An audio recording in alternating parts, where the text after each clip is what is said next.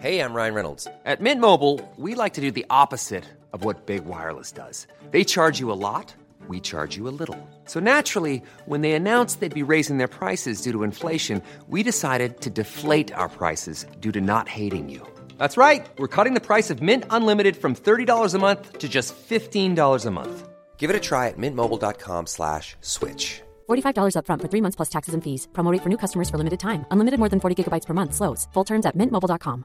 This Mother's Day, celebrate the extraordinary women in your life with a heartfelt gift from Blue Nile. Whether it's for your mom, a mother figure, or yourself as a mom, find that perfect piece to express your love and appreciation. Explore Blue Nile's exquisite pearls and mesmerizing gemstones that she's sure to love. Enjoy fast shipping options like guaranteed free shipping and returns. Make this Mother's Day unforgettable with a piece from Blue Nile. Right now, get up to 50% off at BlueNile.com. That's BlueNile.com. Bienvenue au Balado Urbania. C'est peut-être parce que j'ai pas eu d'enfant dans la vie que j'ai pas eu à jouer des rôles de mère encore alors que j'ai l'âge de jouer ça, tout ça. Puis là, on me dit, ben, c'est pas parce que t'as pas eu d'enfant, c'est parce que l'énergie d'Hélène Charbonneau.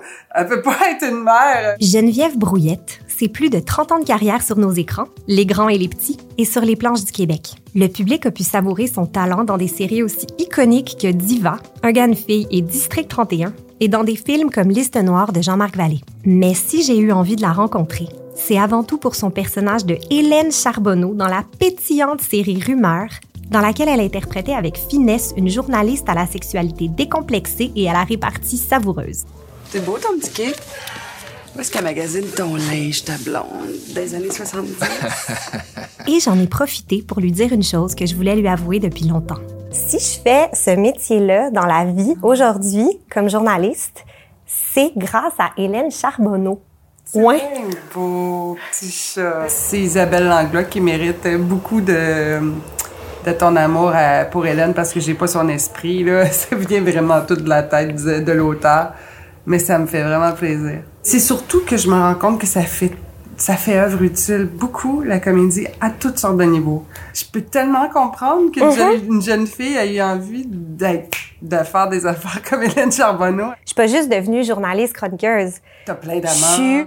Complètement dysfonctionnelle. C'était un personnage qui était vraiment avant-gardiste. Tu sais, on est en 2003, on a une femme super ouverte sur la sexualité, qui veut pas d'enfants, n'y a pas de complexe par rapport à ça. elle tient comme les bébés de ses amis, un peu comme ça, puis qui est comme ah pff, Ton appartement est pas assez grand pour ta bébé. On va trouver de la place. Bon, oui, c'est ça. Où est-ce que je vais coucher, moi, quand Messi, le bébé, va être arrivé? Elle m'apportait une légèreté dans ma vie. Elle pétait une grosse crise, elle pleurait pendant trois jours, puis après ça, elle se relevait, puis ça recommençait. elle s'excusait pas d'être qui elle était.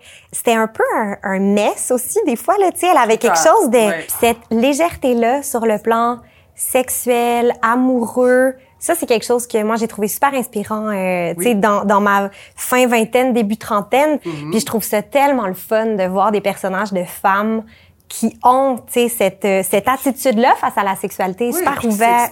Je s'excuse pas de le vivre. Mm. Il y en avait qui me disaient qu'il l'aimait pas, puis qu'elle trouvait euh, le, le mot en S, là, qu'elle trouvait salope. Mais ça, Hélène, elle s'en foutrait. Ce qui était merveilleux. Ça l'aurait pas pas tout arrêté. c'était une belle fille, mais qui était tellement en contrôle de sa sexualité. Elle était Oui. pas sexualisée. Non, c'est ça. Elle était, tu sais, elle était forte Oui. là-dedans. Donc, c'était comme une espèce de reprise de pouvoir. J'aimerais qu'on parle un peu du début de ta carrière. Avant Rumeur, t'as joué une mannequin dans Diva. T'as joué Geneviève dans Un fille qui était aussi une femme euh, libre, libérée, libertine. T'as joué une travailleuse du sexe dans Liste noire. J'ai aussi trouvé, puis là, ça c'est peut-être plus niché, mais Marie-Ange Pronovo dans Blanche. Oui.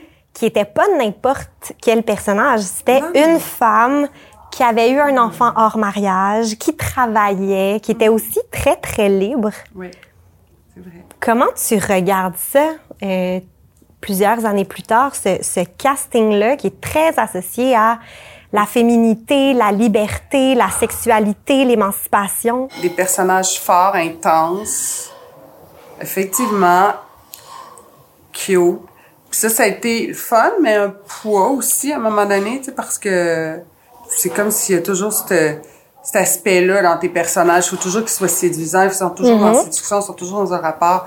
Puis à un moment donné, quand j'ai fait euh, Marche à l'ombre avec Francis Leclerc, là, j'ai joué une femme complètement scrap pour la première fois de ma, ma carrière. J'ai trouvé ça tellement libérateur. Là.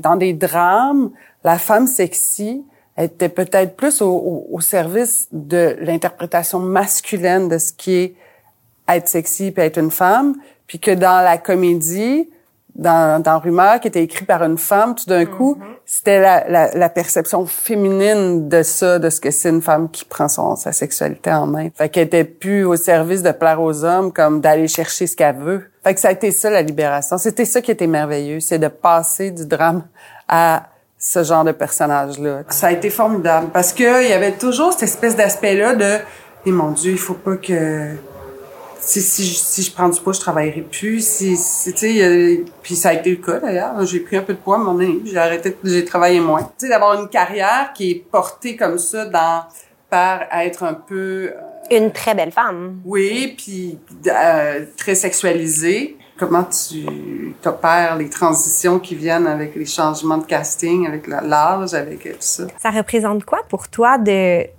vieillir à l'écran? Je peux te dire que l'ex- l'expérience est pas agréable en ce moment parce que je travaille pas beaucoup. Puis que au contraire tu sais j'ai l'impression que c'est le moment de ma vie à peu près où j'ai le plus à offrir comme actrice puis où je pourrais avoir une profondeur puis une agilité puis une liberté. C'est très plate c'est très triste. Puis toutes mes copines actrices on s'en parle on est toutes là-dedans. Tu sais j'ai des amies même animatrices qui se sont fait bumpé à 50 ans. Je m'étais proposée pour un rôle, euh, pour une audition pour un personnage de 47 ans. Puis après, j'ai compris que c'est toutes des filles de 40 ans qui allaient auditionner, tu sais. Je crée autrement, j'écris, puis ça, ça me comble de joie. Puis, tu sais, je fais d'autres affaires. Puis il y a des matins où je me réveille puis j'ai de la peine, tu sais, de ça. Puis que je suis comme... Qu'est-ce que je peux faire? Rien? C'est pour ça que d'écrire ou faire autre chose ou je suis chez nous tout seul puis je peux le faire, ce qui est difficile à faire comme actrice, là. ben ça a changé ma vie puis que ça a enlevé un, un gros poids sur mon cœur. Ça a enlevé beaucoup de chagrin parce que là tout d'un coup j'ai du fun, je suis créative, je tripe. Qu'est-ce que t'écris?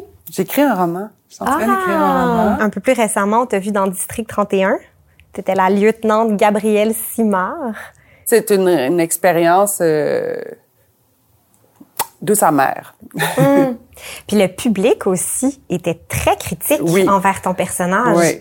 Il y a des gens qui aimaient pas ton personnage. la conversation publique. En plus, là, ça s'emballe tellement, tu sais, pour un oui, pas pour un non. Puis le contenu se mélange avec le contenant. Des attaques personnelles, alors que c'est parce que les gens prennent pas qu'une femme dirige des gars. ou Tu sais, il y avait un mélange de plein d'affaires. Puis tout ça est pas démêlé. Puis toi, tu reçois ça comme une grosse boîte d'en face. Mais là, j'ai vu que ta mère, Monique, par contre, mettait beaucoup d'énergie à aller répondre aux commentaires des gens pas fins. Et Seigneur, ma mère, qui a 88 ans, dans deux ans, elle va avoir 90 ans, là, t'es rendu compte? Elle était sassy, là. Vraiment. Il y a des gens qui écrivaient Brouillette, euh, c'est pas un rôle pour elle. Puis ta mère de répondre euh, c'est Geneviève, son prénom. euh, vous pourriez être un peu plus poli. J'étais, wow. Ce qui est arrivé, c'est vraiment fou, là, mais mon personnage était pas fine. Tu sais? Ça, une femme pas fine, ça passe pas. Fait que j'ai décidé de la rendre plus fine. J'ai dit, bon, OK. Elle va être comme la maman rough du poste de police, mais elle va, il va y avoir quelque chose de maternel puis de caring. Puis là, tranquillement, ça s'est mis à se transformer, à se transformer. Et je suis passée de la première année, on l'haït, on la déteste à toutes, à la troisième année, mise en nomination pour le, le- le prix artiste de l'actrice favorite du public. Ah ah. Mais si vous avez des choses à dire, ma porte est ouverte. Hey, je faisais juste dire à Bruno qu'on avait envoyé des fichiers à la plante. Faut-tu que j'écrive un rapport là-dessus, moi? Si on me cherche, je vais être chez nous. Parfait, ça. M'excuse de paranoïer, j'ai vécu des choses difficiles dernièrement. Gabriel, c'est correct. Sur le plan un petit peu plus personnel, euh, j'ai vu que tu t'impliquais avec le chaînon auprès des femmes euh, victimes de violences conjugales. Pourquoi c'est important pour toi de t'engager dans cette cause-là?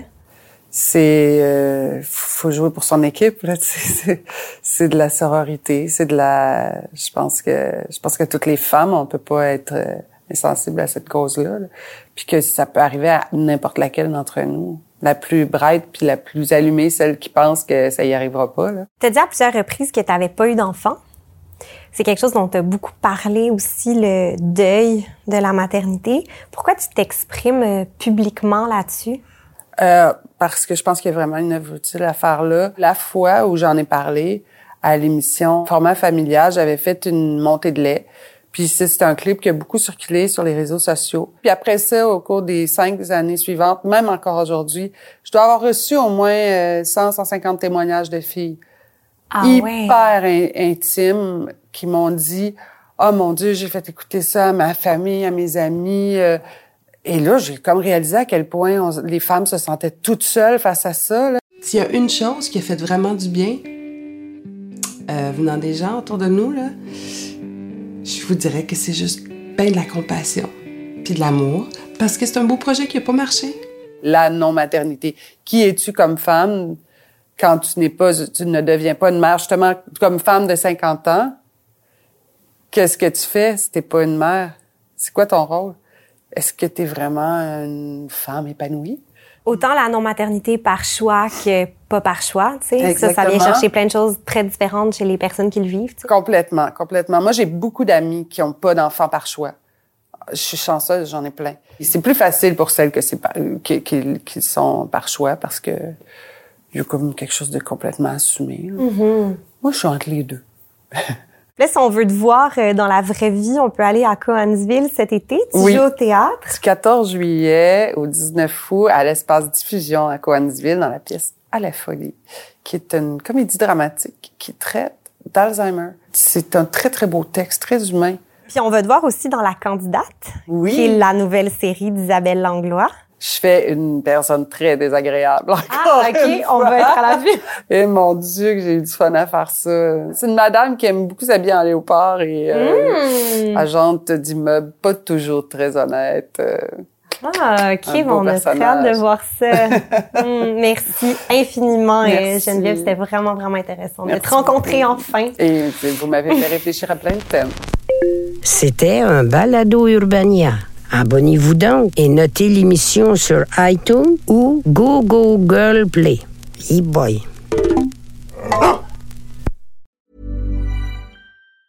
Hey, it's Danny Pellegrino from Everything Iconic.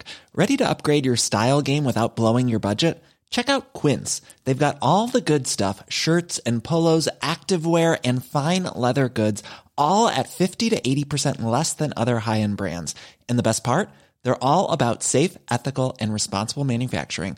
Get that luxury vibe without the luxury price tag. Hit up quince.com slash upgrade for free shipping and 365 day returns on your next order. That's quince.com slash upgrade. Hi, I'm Daniel, founder of Pretty Litter. Cats and cat owners deserve better than any old fashioned litter. That's why I teamed up with scientists and veterinarians to create Pretty Litter. Its innovative crystal formula has superior odor control and weighs up to 80% less than clay litter.